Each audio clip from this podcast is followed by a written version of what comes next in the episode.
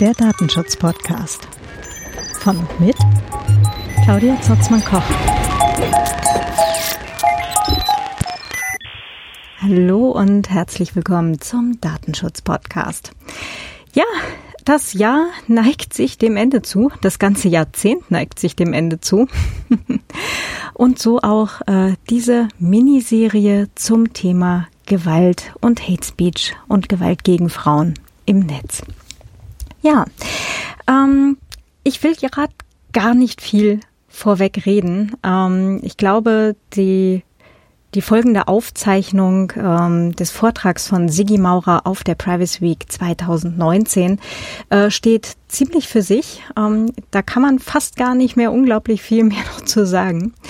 Ähm, ja, ich wünsche auf jeden Fall schon mal ganz viel Spaß mit diesem Gespräch. Geduld. Ähm, ja, was soll ich sagen? Viele oder wahrscheinlich die meisten von euch äh, und von Ihnen und von euch zu Hause im Stream werden Sie kennen. Äh, unsere erste Nationalratsabgeordnete, die wir hier haben. Ich freue mich ganz besonders mit einem kräftigen, kräftigen Applaus begrüßt Sigi Maurer.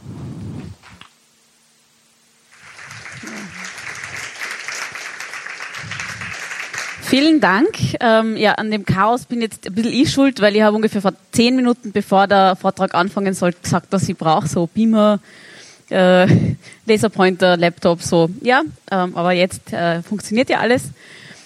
Ähm, ich freue mich sehr, äh, hier sein zu dürfen. Ähm, äh, da, ich hoffe, ähm, viele vielen von euch äh, ist die ganze Geschichte noch neu. Ich habe schon ziemlich viele Vorträge inzwischen gehalten, unter anderem ähm, auf der Republika und, und das ist ein bisschen ein Recycling hier. Ähm, ich habe es gerade ziemlich stressig insgesamt.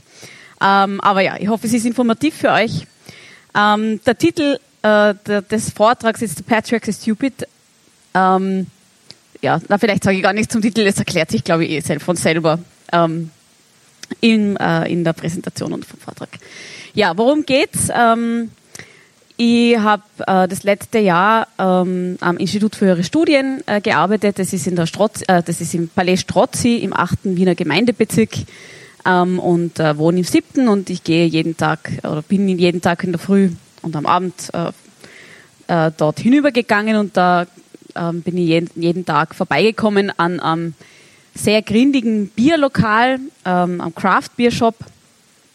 Ähm, das ist dort meistens eine recht unangenehme Situation, vor allem im Sommer, weil dort immer ähm, oder immer oder häufig äh, betrunkene, pöbelnde Männer äh, stehen, die Frauen anstarren, die keinen Platz machen auf dem Gehsteig. Also das ist so die typische sehr unangenehme Situation. Sie weichen nur in der allerletzten Sekunde aus, wo man so austesten muss, ähm, wie, also wie weit kann man noch gehen, bevor es zum Zusammenstoß kommt, ähm, auf den Gehsteig auszuweichen, äh, kommt für mich natürlich nicht in Frage. Jedenfalls bin ich dort äh, vorbeigegangen im Mai, Ende Mai letzten Jahres. Ähm, bin dort angeredet worden, die haben so irgendwas geschwafelt von, äh, da wird ein Swimmingpool gebaut und ich soll doch mit meinem Bikini dort schwimmen gehen und so.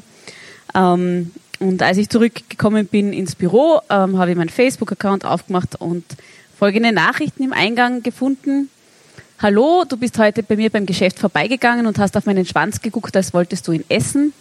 Bitte, wenn du das nächste Mal vorbeikommst, darfst du ihn ohne Worte in deinen Mund nehmen und ihn bis zum letzten Tropfen aussaugen.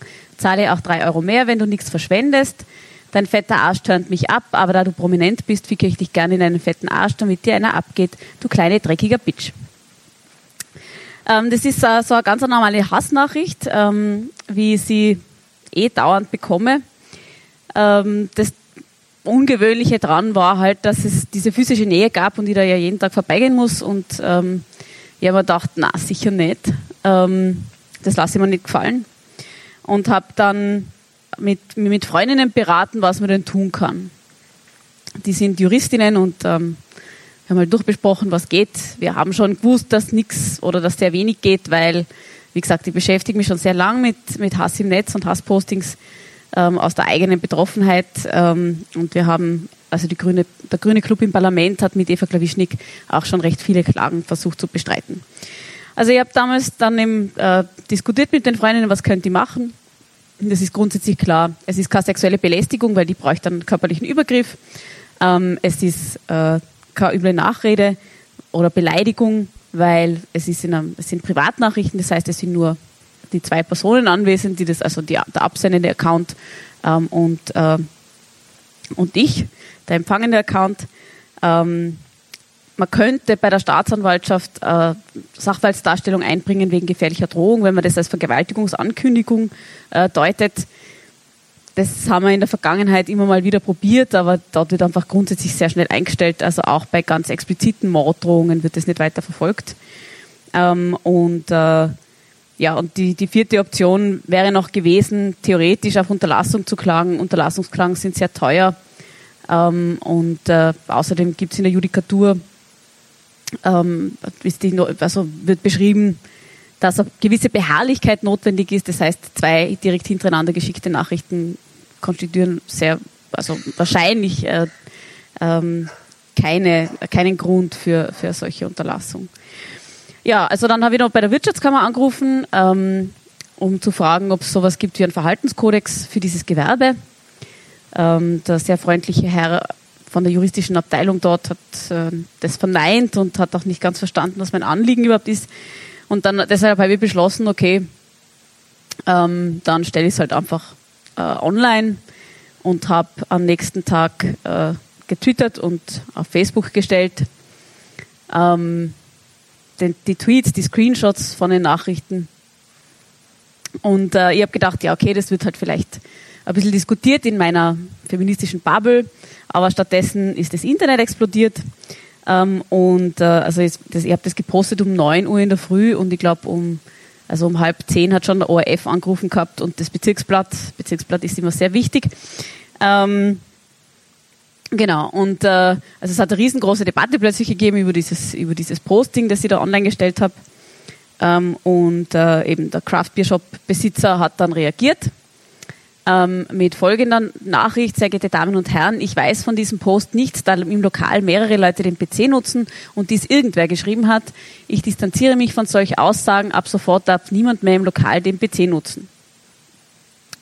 Äh, ja, also ähm, das äh, habe ich zur Kenntnis genommen, aber das Internet äh, hat weitergearbeitet ähm, und äh, hat Folgendes festgestellt nämlich dass das mit der Distanzierung vielleicht nicht ganz glaubwürdig ist, weil ähm, also die, viele Menschen im Internet haben äh, diese Nachrichten angeschaut und so rote Kringel gemacht ähm, und sind auf Parallelen gestoßen, nämlich äh, sehr interessante äh, Zeichensetzung, also so drei Rufezeichen, sehr prägnant. Ähm, immer dieser Abstand vor dem Satzzeichen. Ähm, ja. Und äh, der Bierwirt hat sich dann wohl gedacht, hm, schaut irgendwie blöd aus und hat aber das, hat es ausgebessert, aber er hat nicht gewusst, dass man auf Facebook den Bearbeitungsverlauf sieht. Und also es sind da die von der ersten Version zur zweiten Version sind da die Rufezeichen verschwunden. Und äh, ja, also im, im, Verfahren hat er dann gesagt, ja, das, äh, das hat schon er gemacht. Also das war, das war nicht jemand anderer, der zufällig sein PC genutzt hat. Es ist dann, ähm, also das war dann eine riesengroße Debatte. Also ähm, die Menschen im Internet waren sehr freundlich und haben sehr viele gute Bewerbungen, ähm, äh, also sehr viele Google-Bewerbungen äh, gemacht. Ähm, es hat Artikel in allen Zeitungen gegeben und äh, ja, es hat halt die, die, Diskussion darüber gegeben, warum man sich das gefallen lassen muss, ähm, etc. Aber dann kam das hier am 28. Juni ruft mir Nina Weißensteiner vom Standard an und sagt so, hey, der klagt die jetzt. Und ich so, ja. Mhm. Also er hat mir geklagt auf äh, ähm, 60.000 Euro ähm, wegen übler Nachrede und Kreditschädigung und äh, also plus medienrechtliche Anträge, ähm, weil er war es ja nicht. Und ähm, genau, und ich hätte üble Nachrede begangen und ihm eben ihn da massiv geschädigt. Und ich habe diesen Artikel gelesen und oder habe ja, hab mir das halt angeschaut und habe mir gedacht, ja, ja, genau, da wird ja nichts sein. Dann habe ich mit meiner Anwältin telefoniert und dann habe ich nicht mehr gelacht, weil ähm, die Maria Windhager, exzellente Medienanwältin in Wien, ähm, also an, die, eine der besten, würde wahrscheinlich sagen, die beste in Österreich, ähm, der hat gemeint, naja, so ganz äh, Gmate Wiesen ist das nicht. Ähm, ja. also so hat diese ganze Geschichte angefangen. Ähm, also sie ist, also sie ist eigentlich schon total skurril, immer noch für mich. Ähm, es hat dann den ersten Prozesstag gegeben und äh, der ist grundsätzlich ähm, eigentlich ganz gut gelaufen. Also es, äh, der Richter hat, also es aber auch da alles schon wieder total skurril. Der Richter ähm, hat äh, dem Kläger, ich bin die Angeklagte, er ist der Kläger, hat dem Kläger ähm, nicht geglaubt, also er hat gesagt, er ist sich sicher, dass der lügt. Es läuft auch bis heute ein Verfahren wegen Falschaussage gegen ihn. Also mit dem Lügen ist jetzt Lügen im Gerichtssaal gemeint, darf man nicht. Also ähm, genau. Es, also es waren an diesem Tag so sehr viele Skurrilitäten. Also der, der Live-Ticker vom Standard ist ähm, einer der meistgelesensten äh, Live-Ticker, also der reichweitenstärkste Live-Ticker, den die jemals hatten. Ähm, was auch ein bisschen absurd ist. Ähm, aber das Ganze, wenn man das nachliest, das liest sich wie Kabarett irgendwie. Also es war die ganze Zeit so nah. Er, also er ist eigentlich den ganzen Tag, er ist nie im Geschäft. Er ist immer entweder beim Biller oder im Keller an Rauchen. Ähm, genau, und äh, auch sonst die Rahmenbedingungen von, von dem, äh, in dem Prozess waren, waren schon skurril. Also da hätte ein anderer Zeuge auftreten sollen und ähm, und die haben das, das die sind dann, äh, er ist dann gekommen und gesagt, naja, der, der kommt jetzt nicht, der war gestern feiern und ähm, hat sich jetzt vor dem Gerichtsgebäude erbrochen und ist wieder nach Hause gefahren. Ähm, also das wäre einer der zentralen Zeugen gewesen und es war also das, der ganze Tag war nur so gespickt mit relativ skurrilen ähm, äh, Einwürfen äh, von dieser Seite. Aber am Ende vom ersten Tag haben wir gedacht, naja, ähm, es schaut eigentlich ganz gut aus. Der Richter glaub, sagt, er, er glaubt mir, meine Darstellungen sind glaubwürdig. Ähm, der Kläger wirkt eher nicht so glaubwürdig. Dann kam der zweite Prozesstag und ähm, der ist äh, deutlich schlechter verlaufen. Ähm, der Richter hat nämlich äh, befunden, dass es mir nicht gelungen ist, ausreichend glaubhaft zu machen, dass die Nachrichten tatsächlich ähm, von dem Bierlokalbesitzer geschickt wurden ähm, und dass ich meine journalistische Sorgfaltspflicht verletzt hätte, nicht eingehalten hätte. Wir sind ja mit unseren äh, Accounts, also äh, Wurscht, Facebook, Twitter, Medieninhaberinnen und es gilt das Medienrecht. Und ähm, die journalistische Sorgfaltspflicht ist eigentlich was, was eingerichtet ist, damit äh, Journalistinnen geschützt sind, wenn sie über Dinge berichten, die sie nicht letztgültig beweisen können. Weil sonst könnten, sonst könnten sie ja grundsätzlich nur mehr berichten über Dinge, die schon bewiesen sind und gar keine Geschichten, äh, gar keine Aufklärung betreiben. Das ist eigentlich ein Schutzmechanismus für Journalistinnen. In meinem Fall ähm, hat der Richter gemeint, äh, ich hätte nachfragen müssen beim Bierwirten, ob er es wirklich selber geschrieben hat. Ähm, und äh, das halte ich für komplett lebensfremd. Ähm, ja, aber so war die Interpretation der journalistischen Sorgfaltspflicht durch den Richter. Und ähm, also gut, ich, war, ich bin verurteilt worden. Noch dazu eigentlich mit ziemlich einer hohen Strafe, 7000 Euro. Ähm, das, das, ist für so einen medienrechtlichen Prozess relativ viel. Ähm, ja, also ich habe dann versucht, das direkt umzusetzen, was der Richter mir empfohlen hat. Ähm, ich habe dann, also das ist offensichtlich um 13 Uhr äh, am Tag des Prozesses eine weitere Hassnachricht kriegt. Ähm, Hass hast du dir verdient, zu Weihnachten gibt es Seil für dich und deinesgleichen. Und ich habe dann ähm, ab dem Zeitpunkt eben das Social, also das, äh, das Management von Direct Messages auf Social Media umgestellt. Und dann geantwortet, sehr geehrter Herr, hm, hm, äh, um meiner journalistischen Sorgfaltspflicht nachzukommen, bitte ich Sie um Bestätigung, dass Sie diese Nachricht tatsächlich selbst verfasst und abgesendet haben. Vielen Dank, mit freundlichen Grüßen, Sigi Maurer. Ähm, ich habe das dann bei allen Hassnachrichten gemacht, die ich so gekriegt habe. Ähm, ich habe dann noch ausgeweitet, weil ich meine, es kommen natürlich weitere Probleme dazu. Also ähm, das kann ja immer noch die andere Person, die gerade zufällig den, äh, am PC ist, äh, die, die, Nachricht, die Antwort schreiben, dass, äh, dass es eh die Person ist und damit weiter lügen. Also habe ich dann gebeten um äh, ein Identitätsnachweis, also äh, Foto von einem Lichtbildausweis genügt. Zum Schluss habe ich überhaupt noch geschrieben, ja, eine aktuelle Tageszeitung, weil wer weiß, ob das nicht ein Foto von Pass vom WG-Kollegen, keine Ahnung. Ähm, ja, aber also lange Rede, kurzer Sinn, es war nicht so erfolgreich, weil ähm, die Reaktion von den Hatern war eher so, da wieder anderes Hassposting, tu dich bitte weghängen, danke. Und ich so, sehr geehrter Herr, hm. Also meine, äh, meine Standardantwort, fresse du Nutte. Also das, und das war bei allen so, wo ich das probiert habe. Also ähm, Richter proved wrong. es ist nicht praktikabel. Also es, äh, das habe ich damit, glaube ich, eingehend bewiesen, dass man nicht einfach nachfragen kann, ähm, ob die Person das, also dass das wenig Sinn macht, in so einer Situation nachzufragen, ob die Person das selber geschrieben hat. Ähm, ja. Ähm, der Prozess ist, äh, ja, ja, die Folien, stimmt, das fällt mir jetzt auf. Die Folien sind noch vor, vor der letzten, vor den weiteren Entwicklungen. Es ist so, dass, der, dass das Urteil vom Oberlandesgericht aufgehoben worden ist. Ähm, und wir sind jetzt zurück in der ersten Instanz. Und der letzte Prozesstag war jetzt vor zwei Wochen vor der Wahl, wann auch immer das war. Gefühlt drei Jahre. ähm, ja, also der letzte Prozesstag war jetzt, äh, war, war letzten Monat.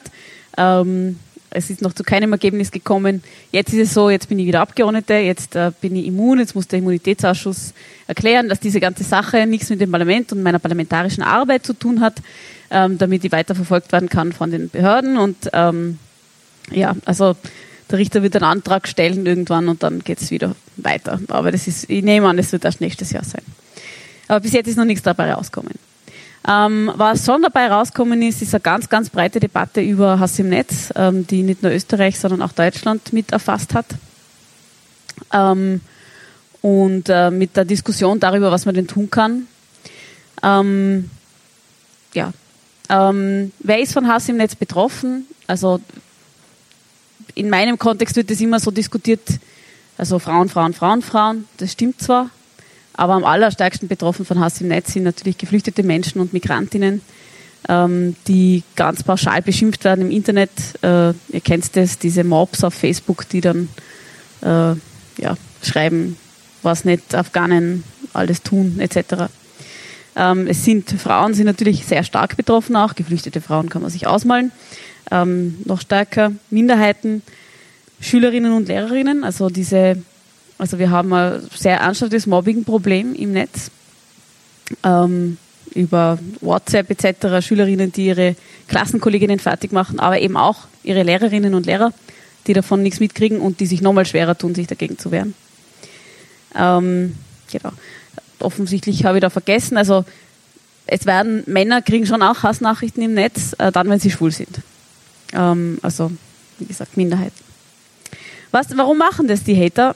ähm, das grundsätzliche Ziel ist, Macht auszuüben. Also es ist so wie bei physischen Übergriffen genauso. Es geht ganz grundsätzlich darum, Macht auszuüben äh, über andere.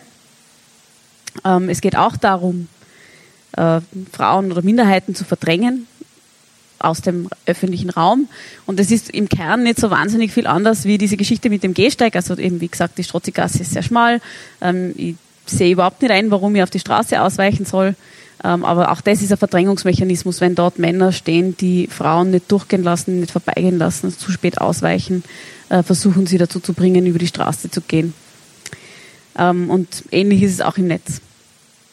Es geht ihnen darum, Frauen und Minderheiten zu silenzen, also dafür zu sorgen, dass die sich zurückziehen, ihre Accounts möglicherweise stilllegen, ähm, auf privat stellen, so dass sie nicht mehr gelesen werden können von Leuten, die sie nicht aktiv freigeben haben. Ähm, und es geht darum, Verhaltensänderungen zu erzwingen. Und den letzten Punkt, den finde ich am schwierigsten.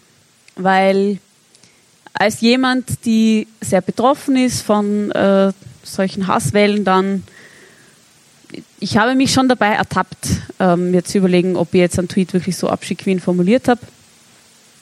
Ähm, weil eben in Erwartung des nächsten, der nächsten Welle und ist es das wirklich wert? Dann habe ich natürlich diese Tweets immer erst recht abgeschickt, weil sonst hätten sie ja gewonnen. Wobei es grundsätzlich nicht schlecht ist, einen Tweet auch nochmal zu überdenken. Das jetzt ähm, ja, aber das, dafür, da merke ich am meisten, dass, das, dass es tatsächlich äh, wirkt, wenn man sich zweimal überlegt, ob man was postet. Ähm, ja, was kann man tun, wenn man Hassnachrichten kriegt? Das allererste und allerwichtigste ist immer dokumentieren, dokumentieren, dokumentieren. Screenshots machen, die so groß sind wie möglich, wo Timestamps drauf sind, Absender in der Account drauf ist, ähm, möglicherweise auch der Kontext drauf ist, also was wurde drunter diskutiert, gibt es irgendwas, was man wissen muss, damit man versteht, was gemeint sein könnte. Ähm, das alles screenshotten und abspeichern, dann kann man mal, dann hat man Ruhe. Also dann kann man ganz in Ruhe überlegen, was man und ob man was damit machen möchte. Ähm, die Stellen, die sich mit Hass im Netz äh, beschäftigen, also zum Beispiel die Meldestelle gegen Hass im Netz von Zara, die berichten, dass sie halt ganz oft das Problem haben, dass die Sachen gelöscht sind. In dem Moment, also die Leute haben, äh, kriegen die Hassnachricht, sind entsetzt, gehen vom Computer weg, ähm, haben keinen Screenshot, wollen sich danach dagegen wehren, aber die Nachricht ist wieder weg und sie können nichts mehr dagegen tun. Deswegen ist das allererste und wichtigste immer Screenshotten und dokumentieren. Der zweite Punkt, und da habe ich mir gedacht, das ist eigentlich ein bisschen banal, aber im, ich habe jetzt im letzten Jahr sehr viele Vorträge gehalten und ähm, auch sehr viel dazu diskutiert. Und ähm, so banal ist es offensichtlich nicht. Ähm, nämlich mit Freundinnen und Arbeitskolleginnen und Vorgesetzten und wer auch einem, einem sonst immer noch einfällt, darüber reden. Ich habe am Anfang diese Hassnachricht äh, ganz, äh, also vollständig vorgelesen und ich habe auch damals mit den Redaktionen ausgemacht, dass sie sie so abdrucken sollen, dass sie nicht schwärzen, dass sie sie einfach so stehen lassen sollen, wie sie ist. Und ähm, ich meine, das ist ja nicht die grausligste Hassnachricht, die man kriegen kann. Also gibt es noch viel grausligere. Ähm, aber es war sehr spannend zu erleben, dass ganz, ganz viele Leute ähm, dann auf mich zukommen sind und gesagt haben, ja, ich habe überhaupt nicht gewusst, worum es da geht. Also ich habe ja schon eine längere Geschichte mit Hass im Netz. Ich habe mir auch schon einmal mit einem äh, relativ berühmten Foto äh, dagegen gewehrt. Und äh, damals hat es null Verständnis, oder na, also hat es von vielen Leuten kein Verständnis davon gegeben, äh, dafür gegeben. Ähm, und die Erkenntnis war ein bisschen so, dass die, dass das, dass diese Nachricht genauso vorzulesen, genauso abzudrucken, ohne sie in irgendeiner Weise zu verharmlosen oder zu beschönigen oder zu verpixeln oder was auch immer, ähm, ganz dazu geführt hat, dass ganz viele Leute das erste Mal sowas überhaupt lesen. Und ähm, also mir haben ganz viele Leute gesagt, sie haben gemeint, Hass im Netz, das ist halt irgendwie eine scharf formulierte Kritik. Ähm, oder halt, ja, halt irgendwelche Beschimpfungen. Und ich bin ja grundsätzlich total der Meinung, dass Politikerinnen viel mehr aushalten müssen ähm, also wir sind da, ich bin eine von 183 extrem Privilegierten, die die Gesetze dieses Landes machen dürfen. Da kann man mich schon mal beschimpfen, gescheit. Das, ähm, aber es ist halt der Unterschied, äh, ob ich ob es inhaltlich fundiert oder weniger fundiert, ob es eine inhaltlich begründete äh, Kritik an einer, einer konkreten Politik ist oder eben sexistische Hassnachrichten, äh, inklusive aller möglichen Formen von Drohungen. Ähm, also dieses mit anderen Leuten drüber sprechen, das glaube ich ist einfach deshalb so wichtig, weil ich, also ich halte jetzt diese Vorträge seit äh, über einem Jahr. Mir hängen sie schon ein bisschen bei den Ohren heraus, aber ähm, sie, es kommen immer nur Leute und äh, es ist offensichtlich so, dass, es, dass man das so lang wiederholen muss, bis es sickert ähm, und wirklich eine Breite entwickelt. Und ähm, das merke ich jetzt auch an den Rückmeldungen quasi auf die Wahl und so weiter ähm, dass das drüber reden einfach enorm wichtig ist. Wir schreiben auch immer noch Betroffene, ähm, dass es ihnen schwerfällt, dass sie sich nicht leicht tun, äh, mit anderen Leuten darüber zu reden, weil solche Nachrichten, also das, da geht es ja immer sehr stark um eine sexuelle Sphäre, das ist auch Absicht, da geht es darum, Scham auszulösen etc. Und es ist für viele Betroffene auch nicht leicht, dann darüber zu reden. Aber es ist trotzdem wichtig, dass man es tut. Ähm, und der dritte Punkt ist auch ein bisschen banal, aber auch das ähm, passiert zu wenig, Solidarität und Konsequenzen einzufordern. Wenn diese Dinge im Rahmen von einem Arbeitsverhältnis passieren, ähm, dann ist es äh, relativ einfach. Es sind nämlich die Arbeitgeber ihnen dazu verpflichtet, äh, zu schützen. Und ähm, wenn sowas von einem Arbeitskollegen auftaucht, dann ist auch, dann zieht auch das Gleichbehandlungsgesetz. Und da kann man sich dann tatsächlich dagegen wehren. Ganz im Unterschied zu dem, was mir passiert ist. Und ich würde auf jeden Fall empfehlen, rechtliche Schritte zu prüfen. Ähm, nicht, weil ich finde, dass man alles sofort niederklagen muss, aber äh, ganz grundsätzlich haben wir in dem Bereich einfach nur ein Problem. Ähm, und äh, je mehr Judikatur es in dem Bereich gibt, umso mehr sickert auch bei denen, die haten, dass das vielleicht mit Konsequenzen zu verbunden ist, wenn sie das machen damals, wo diese, also wo die Klage daherkommen ist mit 60.000 Euro, haben schon ganz viele Leute geschrieben, ähm, dass sie gern spenden würden. Zu dem Zeitpunkt war ich noch relativ optimistisch und dann habe ich gedacht, na, das mache ich jetzt nicht, das sammle ich jetzt nicht ein, das Geld, ähm, äh, jetzt, weil jetzt ist ja der Prozess und ich werde dann freigesprochen und dann brauche ich das alles nicht. Dann war der Prozess, dann bin ich verurteilt worden, dann habe ich gedacht, naja, vielleicht haben wir die Spenden jetzt doch ein. ähm, und äh, habe das gemacht und habe gemeinsam mit Zara, äh, dem Verein für Zivilcourage, Zivilcourage und Antis äh, Antirassismusarbeit, die gestern ihr 20-jähriges Jubiläum gefeiert haben. Ähm, die betreiben die Meldestelle für Hass im Netz für, in Österreich im Auftrag der Bundesregierung ähm, und wir haben äh, gemeinsam einen Rechtshilfefonds eingerichtet. Weil mir war sehr wichtig, dass ich das Geld jetzt nicht für mich selber sammle, sondern dass da potenziell andere Betroffene davon äh, profitieren können. Ähm, und ich habe auch zu dem Zeitpunkt immer noch gehofft, dass sie von dem Geld nichts braucht, ähm, weil ich ja freigesprochen werde. Ähm, schauen wir mal. Es sind 166.000 Euro zusammengekommen und über die Plattform respekt.net haben wir das abgewickelt und dort können sich Betroffene jetzt hinwenden. Ganz grundsätzlich kann man dort Hass im Netz melden, also die, die monitoren das auch, also die sammeln ähm, den Hass und tun ihn dokumentieren und einordnen und machen dann Bericht darüber etc. Ähm, sie bieten auch psychosoziale Begleitung ähm, für Betroffene von Hass im Netz. Ähm, sie geben Empfehlungen zum Umgang mit dem jeweils konkreten Fall. Ähm, es gibt eben einen Rechtshilfefonds, mit dem man Klagen finanzieren kann und Workshop-Angebote für Schulen. Ähm, das ist alles sehr hilfreich und gut. Äh, also das kann ich sehr empfehlen, dass man mit, wenn man sich dafür interessiert, ähm, sich an Zara wendet und, und äh, sich dort Unterstützung holt. Ähm, okay, da kommt jetzt eine Folie, wie wir gegen die Hater gewinnen. Schauen wir mal, was da ist. Ah ja, darüber reden, nicht hinunterschlucken, das habe ich eh schon gesagt. Ähm, ich weiß, das ist nicht leicht, aber es ist eh, man kann es zum Beispiel anderen Leuten im Internet auch sagen, das hilft auch, wenn äh, es schwierig ist, mit ähm, Freundinnen darüber zu reden. Solidarisch agieren, Konsequenzen einfordern, das habe ich eh schon gesagt. Betroffenen ihre Erfahrungen glauben. Ja, das, ähm, vieles von dem, also eigentlich alles von dem, was ich über Hass im Netz erzähle, hat, ähm, also wenn es Frauen betrifft, aber ja, eigentlich grundsätzlich, es ist so wie jede andere Übergriffssituation auch. Ähm, es geht um Macht, es geht darum zu beschämen, es geht darum, äh, Verhaltensänderungen zu erzwingen, es geht darum, ähm, Frauen zu verdrängen. Ähm, und äh, in all diesen Situationen, also egal ob das sexuelle Übergriffe sind oder eben solche Hassnachrichten, ist das Allerwichtigste, dass man den Betroffenen Glauben schenkt und nicht sagt, na, habt ihr nicht so und es ist ja nicht so schlimm und es ist ja nur eine Hassnachricht, sondern sie mit ihren äh, mit ihrer Wahrnehmung der Situation ernst nimmt und ähm, und, äh, und unterstützt einfach. Ja. Ähm, ja, die nächste Folie. Wie, wie verhalte mich als Betroffene richtig? Es gibt kein richtig. Ich habe ganz, ganz viele Anfragen von Leuten, was sie tun sollen. Ähm, ob sie jetzt klagen sollen, ob sie sich löschen sollen im Internet, ob sie ähm, das dokumentieren sollen, das gleiche machen sollen wie ich, auf Facebook posten, eher nicht so ganz empfehlenswert. Ähm, also zumindest nicht, wenn man den Namen nicht schwärzt.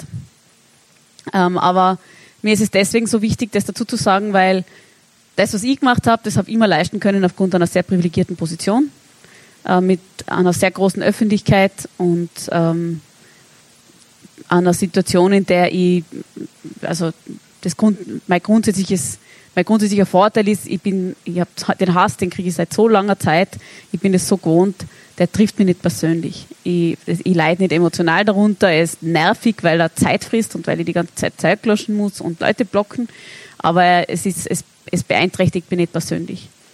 Das ist aber für ganz viele andere Betroffene nicht so. Insbesondere solche, die nicht die ganze Zeit in der Öffentlichkeit stehen und das jeden Tag kriegen ähm, und schon ihren Umgang damit gefunden haben ähm, und dementsprechend kann man nicht sagen, ja, tu einfach so wie die Sigi Maurer, das ist äh, sicher keine, ähm, äh, keine richtige Empfehlung, sondern es muss für jede Person, jede Person muss ihren eigenen Umgang damit finden. Und es kann für manche Leute das Richtige sein, den Account auf privat zu stellen. Es kann das Richtige sein, das einfach zu löschen, zu vergessen und sich nie wieder damit zu beschäftigen.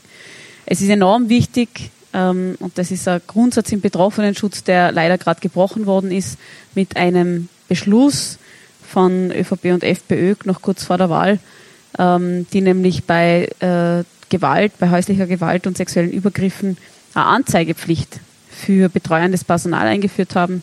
Das heißt, Betroffene sind, da, da, es ist nicht nur so, dass, dass, bei, dass Betroffene von häuslicher Gewalt der eigene Wille schon gebrochen wurde durch den Gewaltakt an sich, sondern er wird noch ein zweites Mal gebrochen dadurch, dass man ihnen die Möglichkeit nimmt, selber darüber entsche zu entscheiden, wie es weitergeht ob sie sich jetzt ein halbes Jahr mit einem Prozess auseinandersetzen müssen oder nicht. Ähm, und das ist in diesen Dingen genauso. Also es müssen immer die Betroffenen entscheiden, was sie damit tun wollen. Deswegen auch zuerst mal dokumentieren, dann kann man sich alles andere in Ruhe überlegen. Ähm, was tun bei Hasspostings? Also die Dinge, die ich jetzt äh, gesagt habe, betreffen vor allem Hassnachrichten, die man, von denen man selber direkt betroffen ist. Aber es gibt ja auch Hasspostings eben, die äh, ganze Bevölkerungsgruppen verunglimpfen. Ähm, und auch da kann man was tun. Ähm, Counterspeech ist sinnvoll. Also es ist nicht so, also wir dürfen uns nicht einbilden, dass wenn auf der mittlerweile stillgelegten Strache-Seite, jetzt also auf, sagen wir auf der Gutenus-Seite, ähm, der Mob wütet, ähm, dass wir dort ähm, eine Mehrheit erreichen könnten oder dass wir den Mob zum Schweiben bringen, indem wir drunter schreiben, ähm, dass man das nicht gut findet. Ähm, aber es ist Counter-Speech ist deshalb sinnvoll, weil andere Leute, die vielleicht auch nicht 100% einverstanden sind mit dem, was dort geschrieben wird, sehen, okay, es gibt da andere Meinungen. Und äh, ich bin nicht die Einzige, ich bin nicht allein da. Und das digitale Zivilcourage halte ich für wichtig und ähm, es gibt viele Beispiele, die zeigen, dass auch alle möglichen Formen von Interventionen bei solchen Hassmobs ähm, durchaus ähm, einen Effekt haben. Ja, auf der eigenen Seite und auf dem Profil, wie gesagt, wir sind alles Medieninhaberinnen, das heißt, äh, wir müssen schauen, dass unsere Seiten clean sind, äh, weil sonst sind wir selber verantwortlich. Ähm, also melden ist natürlich löschen und äh, blocken. Blocken, ich bin eine starke Verfechterin von Blocken. Ähm, also niemand hat das Recht, meine Seite dafür zu verwenden, für seine Scheißpropaganda. Das ist meine Seite, das ist mein Profil und ich gebe sicher nicht meine Reichweite her dafür, dass jemand dort seinen Hass verbreitet. Ähm, dazu kommt, dass wir eine Verantwortung haben gegenüber, äh, also finde ich, äh, gegenüber anderen Menschen, äh, Atmosphäre, Diskussionskultur, ähm, Diskussionsatmosphäre herzustellen, in der Leute geschützt sind. Und dieser, dieser Schutz ist mir wesentlich wichtiger als der Streit über das potenzielle Recht also über das, das Recht der freien Meinungsäußerung und der Kritik des anderen, der da hatet. Also es gibt, das ist ja alles nicht so easy. Es gibt ja sehr viele Graubereiche, aber auf meinen eigenen Seiten handhabe ich das so, dass ich das, also ich blog da erbarmungslos. Ähm, ich habe auf, äh, auf Facebook, auf der Facebook-Seite, die jetzt momentan eher nicht online ist, weil das stirbt sowieso alles irgendwie gerade aus, aber Dort habe ich einen Filter 200 häufigsten äh, deutschen Wörter, also Wörter der deutschen Sprache, als Filter eingebaut gehabt, damit kein Posting unmoderiert online gehen kann. Ähm, einfach weil äh, also es, es gibt kein Recht auf das Verbreiten von Hass. Ähm, und äh, ja, genau. Deswegen mache ich das so. Ähm, was muss die Politik tun? Also wir sind ja jetzt gerade in, in einer sehr interessanten Situation, die Grünen. Wir führen gerade Sondierungsgespräche ähm, äh, und äh, möglicherweise gibt es dann auch eine Koalitionsverhandlung. Äh, Ob es äh, zu einer Koalition kommt, das äh, steht in den Sternen, aber es ist nicht ganz ausgeschlossen. Ähm, und was aus unserer Sicht in dem Bereich getan werden muss, und teilweise sind das eh Dinge, die schon früher diskutiert worden sind, das der erste Punkt ist Nein zur Klarnamenpflicht. Ähm, es ist ja in dieser ganzen Debatte über meinen Fall, äh, dann äh, hat sich auch die damalige Bundesregierung bemüßigt gefühlt, inklusive Heinz-Christian Strache, einen Gipfel zu Hass im Netz zu machen. Äh, und bei diesem Gipfel wurde die glorreiche Idee geboren, äh, wir machen äh, Klarnamenpflicht quasi. Also in der konkreten Ausformulierung war das eine Registrierungspflicht. Ähm, die Überlegung von äh, den ÖVP-Politikern und Politikerinnen, die sich das überlegt haben, war, äh, der Hass, ja, der ist ja anonym. Und wir haben das Problem, wir können die Leute nicht verfolgen, wenn wir nicht wissen, wer die sind. Und äh, dementsprechend wollen wir, dass im Fall von Hasspostings die Namen und Adresse herausgeben werden müssen, so dass sie verfolgbar sind. Es fängt halt schon damit an, dass die Ausgangsthese vollkommen falsch ist. Ähm, 90 Prozent des Hasses im Netz kommt nicht anonym, sondern unter Klarnamen. Ähm, alle Leute, die in Österreich verurteilt sind wegen Hass im Netz, haben unter Klarnamen gepostet. Die Nachrichten, die ich bekommen habe, waren unter Klarnamen. Ob, also wer vom Computer gesessen ist, ähm, dazu habe ich eine Vermutung. Äh, wir müssen den Prozessausgang abwarten. Ich muss da sehr präzise sein. Also ich habe von dem Account habe ich Nachrichten bekommen, ähm, aber auch dieser Account war unter Klarnamen. Ähm, alle Beratungsstellen bestätigen, es ist, es kommt, es kommt, es kommt alles unter Klarnamen. Es gibt natürlich auch anonymen Hass, ähm, der ist meistens besonders äh, brutal. Ähm, das Problem ist halt auch also Leute, die sich so viel Aufwand machen, ähm, mit sofort sich selbst wieder vernichtenden E-Mail-Adressen den Hass zu verbreiten, die werden das auch äh, mit einer Registrierungspflicht und einer Klarnamenpflicht natürlich zusammenbringen. Also das, dieses Gesetz würde überhaupt nichts daran ändern. Das Problematische, also, gibt, also abgesehen davon, dass der Hass über Klarnamen kommt, ähm, ähm, es, gibt weiter ganz, ganz viele andere Probleme mit dieser Idee. Also die Idee war, dass ähm, Plattformen ab einer bestimmten Größe unzensuriert zum Beispiel wäre zufälligerweise nicht groß genug gewesen, um diese Dinge zu erfüllen. Ähm, aber der Standard zum Beispiel, Twitter, Facebook, müssten von jedem User, jeder Userin einen Identitätsnachweis einsammeln und speichern. Ähm, in welcher Form genau? Es hat die Idee gegeben, dass das äh, gekoppelt wird mit äh, der SIM-Kartenregistrierung. Ähm, aber das, das wäre den Plattformen über äh, ähm, also die hätten das selber machen äh, müssen, selber entscheiden müssen, welche Form der Identifikation äh, sie äh, da machen. Verlangt war die Speicherung von Namen und Adressen. Das bedeutet natürlich auch, dass man das regelmäßig kontrollieren muss. Ähm, das bedeutet, dass ähm, internationale Konzerne wie, äh, wie ähm, ja, auch Google, wie Twitter und Facebook die sensibelsten persönlichen Daten einsammeln müsste und speichern müsste und die hätten das dann auch. Also Facebook macht es das schon, dass sie manchmal Passkopien verlangen, aber es wäre halt dann institutionalisiert. Wobei man auch dazu sagen muss, also nach dem, so wie das, die, der Gesetzesvorschlag war, wären Twitter und Facebook, die würden da schon irgendwie rauskommen, vor allem die würden nicht Nachrichten für alle, für alle Userinnen, die es in Österreich schon gibt. Am stärksten betroffen wäre der Standard, der sich sehr stark über sein Forum finanziert. Und ähm, es gab schon die Vermutung, dass das ein günstiger Zufall äh, war, dass man eine sehr regierungskritische Zeitung damit stark einschränken wollte. Wie das weitergeht, werden wir sehen. Ähm, unsere Position ist klar. Also Klarnamenpflicht oder auch diese Registrierungspflicht ist eine völlig blödsinnige Idee. Ähm, es gab das auch schon mal in Südkorea. Die haben 2009 versucht, den Hass im Netz dort einzudämmen. Ähm, der Effekt war, dass die, also die haben das gemacht mit so einer, also mit sowas Ähnlichem wie einer Sozialversicherungsnummer. Der Effekt war, der Hass ist nicht zurückgegangen. Er wurde nur teilweise anders formuliert. Ähm, und äh, dafür sind aber die persönlichen Daten von 30 Millionen Südkoreanerinnen am Schwarzmarkt für Identitäten gelandet. Ähm, und äh, der Verfassungsgerichtshof hat dieses Gesetz auch als absolut wirkungslos und extrem problematisch aufgehoben und es ist dort weg. An dem Beispiel kann man sich, äh, also das ist quasi eins zu eins das, was äh, der Regierungsvorschlag hierzu war und ähm, ja, ich glaube, das, ich glaube, hier ist sowieso allen klar, dass das keine gute Idee ist.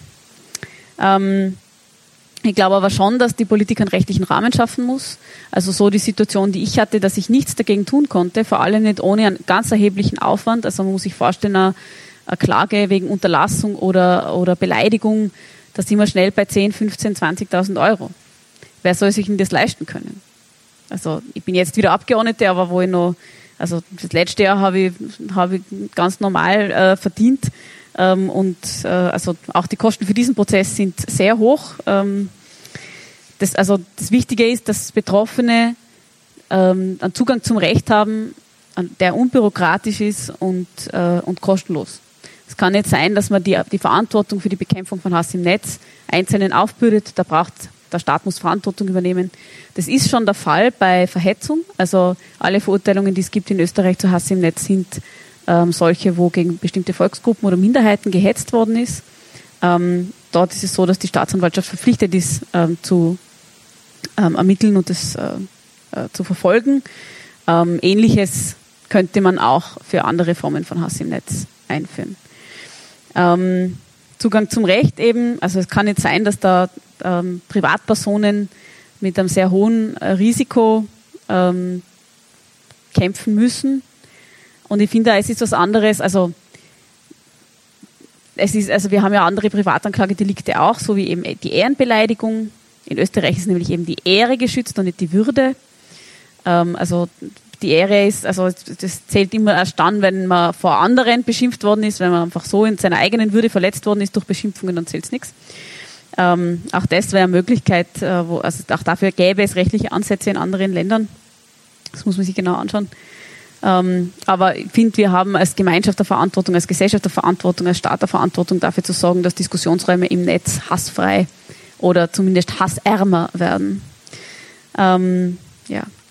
Dann gibt es natürlich einen Handlungsbedarf bei den Staatsanwaltschaften, bei der Polizei und der Justiz. Ähm, die Staatsanwaltschaft Wien stellt solche Dinge einfach sofort ein. Die Staatsanwaltschaft Graz ist vielleicht, hat vielleicht ein bisschen mehr Spielraum.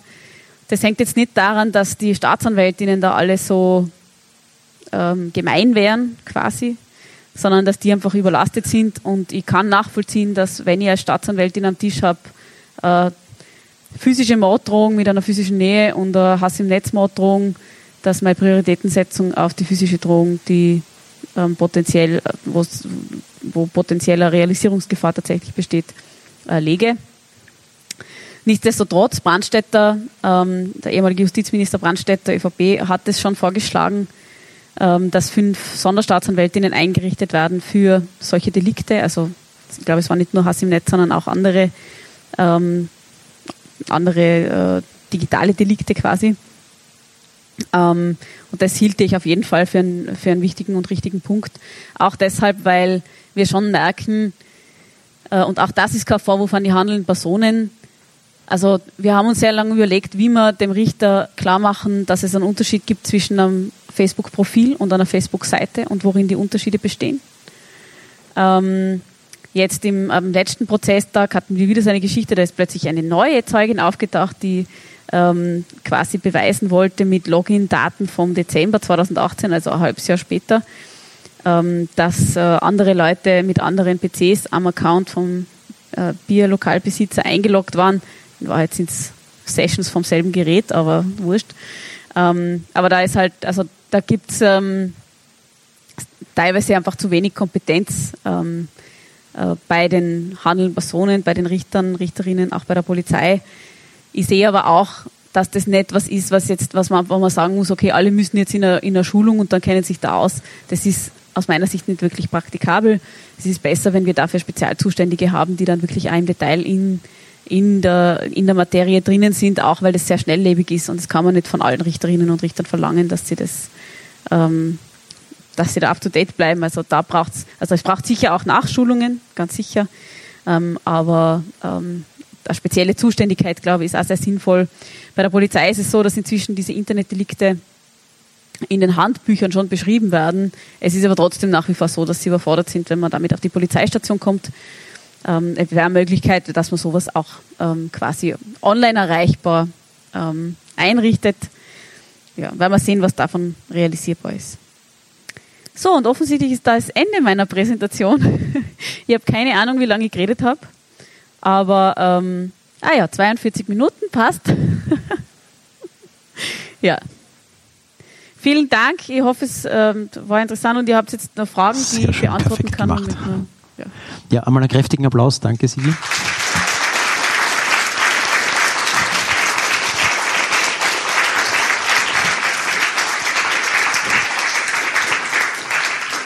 Ja, das ist jetzt so halb im Applaus untergegangen. Hast du gerade die wahnwitzige Offer gemacht, ein paar Fragen zu beantworten? Ich, das habe ich akustisch leider nicht verstanden. Hast du gerade die wahnwitzige Offer gemacht, ein paar Fragen zu beantworten? Ja, ja, ja. Du hast ja, noch ja, ein paar ja. Minuten. Das Nein, ist sehr schön. Ja, ja, also ja, ja, so war das geplant, oder? Gut, ich habe eine ganz junge Dame, die eine Frage Ja? hat.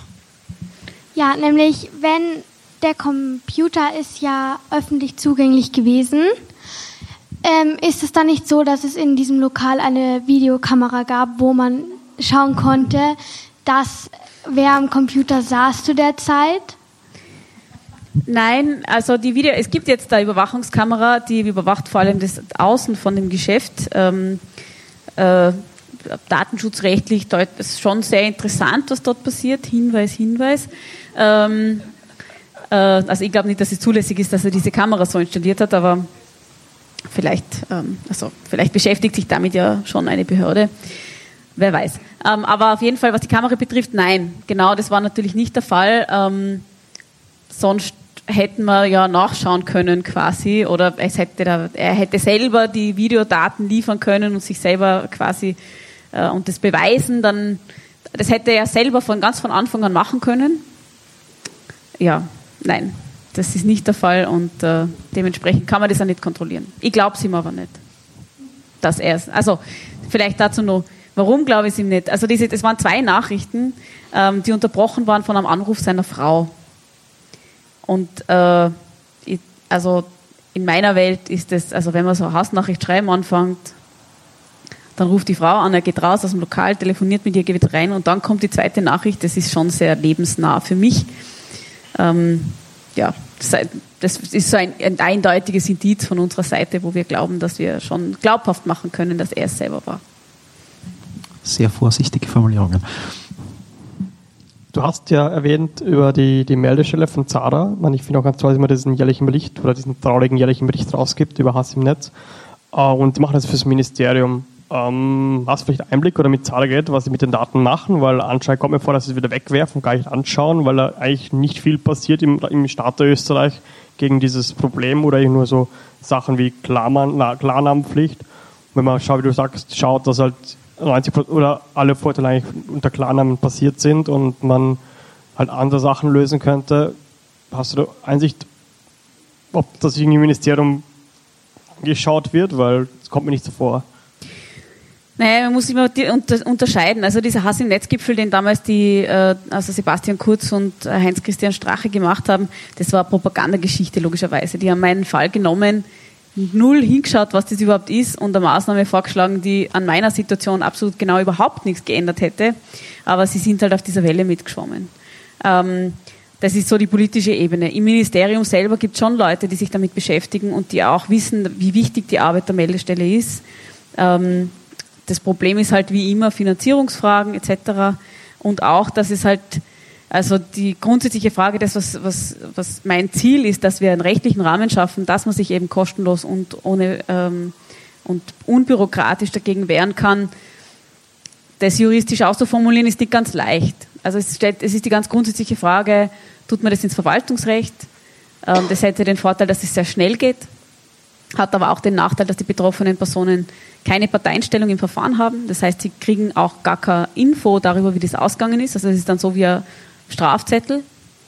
Ähm, tut man es in Strafrecht, ist das halt schon wieder, äh, also das ist ein, also ich bin grundsätzlich überhaupt keine Hardlinerin, was diese Dinge betrifft. Ja. Ich, mir geht es nicht darum, ähm, da jetzt äh, Leute für irgendwelche Beschimpfungen äh, ganz drakonischen Strafen umzuhängen.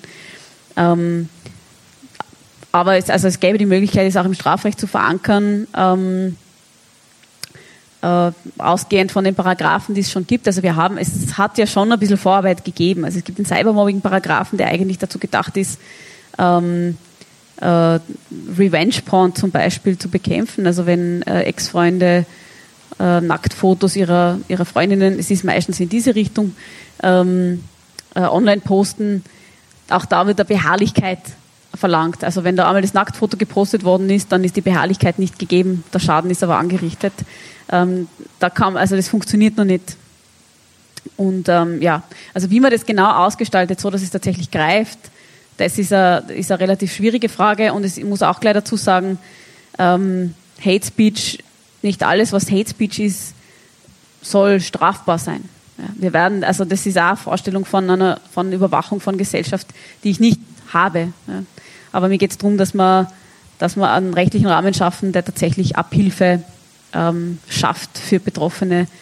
Ähm, ich glaube, dass es, also meine Erfahrung, das ist ganz interessant, in den letzten anderthalb Jahren ist der Hass sehr viel weniger geworden. Also ich habe viel, viel weniger gekriegt nach dieser ganzen Geschichte. Jetzt im Wahlkampf ist wieder losgegangen. Jetzt nach, der, nach dem Wahlausgang geht es noch mehr los. Also ich weiß nicht, ob ihr es mitgekriegt habt, diese, die FPÖ hat ja auch ähm, wieder ein besonders schönes äh, Hassposting mit Parteilogo gemacht, nämlich ich mit dem Foto auf der Republika ähm, mit, einer, mit, einem, mit einer Kappe, wo Innenministerin draufsteht, daneben ein blutiges Messer und ein vermummter Mann, weil äh, ihr als Innenministerin, ähm, das würde die Messermorde in Österreich durch Migranten erhöhen. Das ist so die Message. Sie haben es dann wieder gelöscht, weil es zu brutal war, aber ähm, ja, also jetzt ist wieder, der Hass ist wieder voll da, es ist wieder alles so wie vorher. Aber grundsätzlich glaube ich, dass in dem Moment, wo wo es solche Handhaben gibt, also wo mehr dagegen getan werden kann, dass er zurückgehen wird. Also das, das, diesen Effekt, den kann man auch woanders beobachten. Danke, ich hoffe, da passiert auch was in Zukunft. So, danke erstmal für den Talk. Bitte eine kleine Erklärung. Ich habe nicht ganz verstanden, wie das, äh, wie das funktioniert hat. Ich, habe es soweit mitbekommen und vor dem heutigen Tag gewusst, es wurde eine Strafe verhängt von 7000 Euro wegen dem Mediengesetz. Mhm. Das hat das Oberlandesgericht ausgesprochen, das bis zu die, äh, die Das Instanz Landesgericht für Strafsachen hat es ausgesprochen. Das Landesgericht? Ja. Okay. Und das Oberlandesgericht hat das dann annulliert? Genau, das Oberlandesgericht hat gesagt, die Beweishöhe, die an mich herangelegt wurde, war unerreichbar hoch und hat es zurückverwiesen an die erste Instanz. Jetzt, jetzt hat es wieder von Soll's vorne Soll es nicht normal eine Instanz hochgehen und nicht wieder ganz runter? Nein, also wenn das Oberlandesgericht feststellt, es ist, auf, es ist auf Fehler gemacht worden im ersten Verfahren oder es wurden ganz triftige Punkte nicht berücksichtigt, dann kann es zurück, zurückverweisen. Okay. Das, was es auch noch tun hätte können, wäre gleich aufheben. Es hat aber befunden, dass es gescheiter ist, wenn es wieder, dass, dass es zurückgeht in die erste Instanz und dort tatsächlich ausjudiziert und ausdiskutiert wird. Ganz kurz mit einer Frage reinhängen, äh, weil es immer wieder in Diskussionen so ein bisschen aufpoppt. Es gibt ja in Wien dieses ähm, Gesetz zum Schutz der persönlichen Ehren zur Regelung der Ehrkränkung. Äh, das wird ja immer wieder gesagt, warum du diesen zivilrechtlichen Weg äh, nicht gegangen bist. Würde, das könntest du ja problemlos machen, soweit ich das als Nicht-Jurist verstehe, äh, wird dann bestraft mit, glaube ich, maximal 200 Euro oder sowas in der Größenordnung. Mhm. Ähm, Windhager hat es mal in einer Präsentation drinnen gehabt, dass das eine mögliche Option gewesen wäre, aber nicht erklärt, warum es nicht, äh, warum ihr den Weg nicht gegangen seid? Also die ganz ehrliche Antwort ist, wir haben es nicht gewusst. Ähm, also in dem Danke. Gespräch mit meinen Freundinnen war das, war, haben wir das nicht am Schirm gehabt. Es ist aber trotzdem nicht gangbar, weil ähm, also die Kosten, die man hat, um so ein Verfahren anzu, äh, also zu bestreiten, sind wesentlich höher wie das, was der als potenzielle Strafe kriegt. Wenn der 80 Euro zahlt, ist das lächerlich. Also das, davon, also das wird niemanden groß davon abhalten, äh, solche Dinge zu tun. Und ähm, bitte? Er, er, zahlt auch Verfahren plus Anwalt. Er müsste ja auch das Verfahren bezahlen, oder? Und den, und den gegnerischen Anwalt, oder? Also, also solche Dinge äh, laufen dann unter den Richtsätzen, aber nein, weil das ist ja, ähm, das wird vom Magistrat entschieden. Und wir haben andere solche, also wir haben andere solche Fälle. Es gibt zum Beispiel einen sehr interessanten Fall, da geht es um Stalking, wo eine Polizistin übers ähm, über das Telekomgesetz ähm, geklagt hat.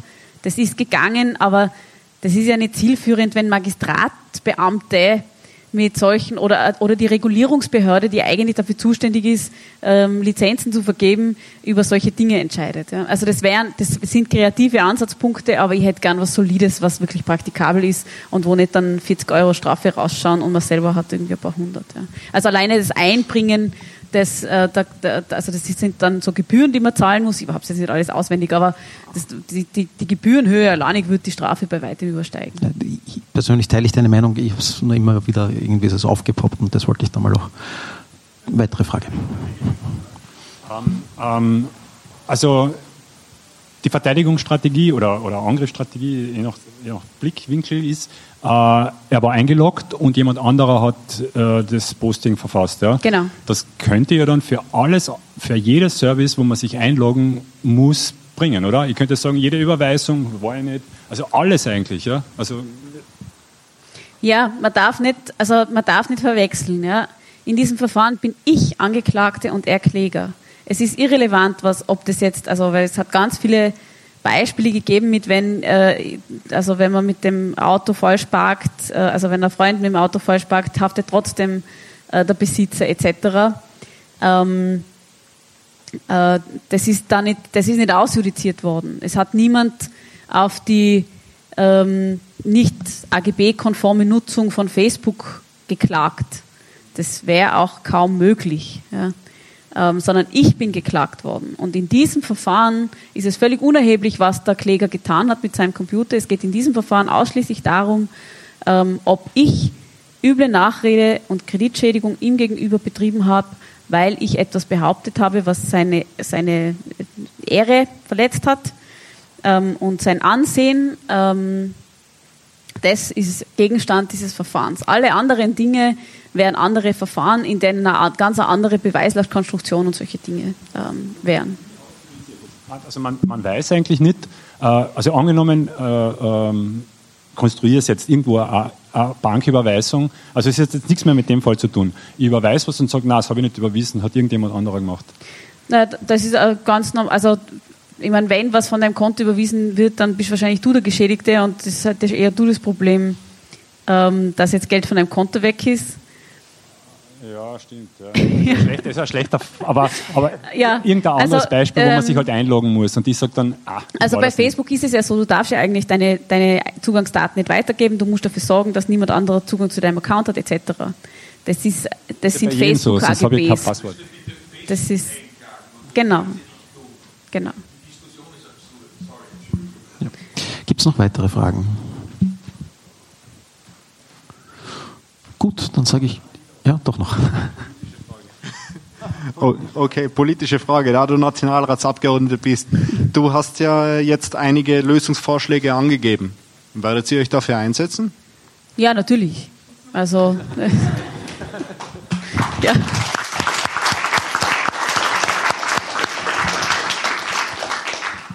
Tja, äh, schönes Schlusswort, oder? Ja. Einen kräftigen, kräftigen Applaus, Passt. Sigi Maurer. Vielen Dank. Vielen Dank. Ja, das war's dann auch schon wieder. Ähm, ihr seht, das Thema Gewalt, äh, Hass, ähm, Hate Speech, ähm, Unterdrückung von Minderheiten, ähm, ja, es hört äh, leider nicht auf. Äh, Ich bin sehr gespannt, äh, was es jetzt dann auch an politischen und rechtlichen Rahmenbedingungen äh, Neues dann halt noch alles geben wird. Abgesehen von eben so sinnbefreiten Dingen wie Klarnamenpflicht äh, und SIM-Kartenregistrierung und was nicht äh, sonst noch alles so Spannendes äh, den Menschen eingefallen ist. Ähm, nicht zuletzt, und das hatte die Sigi Maurer ja jetzt eben gerade auch im Vortrag gesagt, ähm, es hängt doch auch immer wieder an den Kompetenzen von Entscheidungsträgerinnen. Ja, äh, ein Thema, äh, mit dem es dann halt im neuen Jahr auch äh, direkt weitergeht. Ich bin schon, ja, auch in dem Bereich sehr gespannt, ähm, was wir da vielleicht erreichen können, wo wir vielleicht äh, ein paar Stellschräubchen haben, an denen jede und jeder Einzelne ähm, ein bisschen mithelfen kann. Vor allem gerade alle Menschen, die technische Kompetenzen haben, äh, sind da halt sehr gefragt, ähm, ja, nicht nur irgendwo im eigenen Saft zu kochen, sondern vielleicht irgendwo ähm, ein bisschen auch nach draußen zu gehen. Ähm, ich bin da selber noch nicht ganz schlüssig, äh, wie jetzt äh, die ähm, ja das beste Vorgehen ist oder oder wie man das alles am besten bewerkstelligen kann. Aber ähm, ja, das Thema ist zumindest bei mir und vielleicht auch bei dem einen oder der anderen äh, für 2020 mal ganz oben äh, auf der Agenda.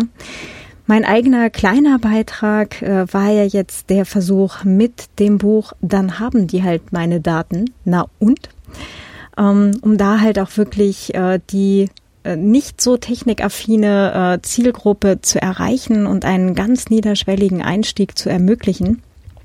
Ähm, das ist eine ganz coole Sache. Ich weiß, ganz, ganz herzlichen Dank äh, für das Feedback. Äh, ich freue mich wirklich, wirklich sehr ähm, und das ähm, hat mich auch sehr ermutigt, muss ich sagen. Ähm, ich war äh, zur Veröffentlichung des Buches doch ein bisschen hm, äh, verunsichert, ob es denn halt auch wirklich äh, funktioniert, ob es die Zielgruppe erreicht, ob ähm, auch alle Nerds damit soweit zufrieden sind, weil es halt doch äh, Thematiken ähm, sehr vereinfacht und schematisiert. Ähm, allerdings halt auch wirklich absichtlich und die äh, Quellen, die ich rausgesucht habe, eben als Belege für Dinge, die ich da eben äh, in den im Buch halt äh, erzähle, ähm, da habe ich mir dann halt auch die rausgesucht, ne? viele, viele Zitate bei Heise, viele Zitate bei Golem ähm, oder Quellenangaben bei Heise und Golem und ähm, die halt doch für die Zielgruppe eher verständlich sind als halt irgendwie Original-Threads auf Reddit oder ähnliches.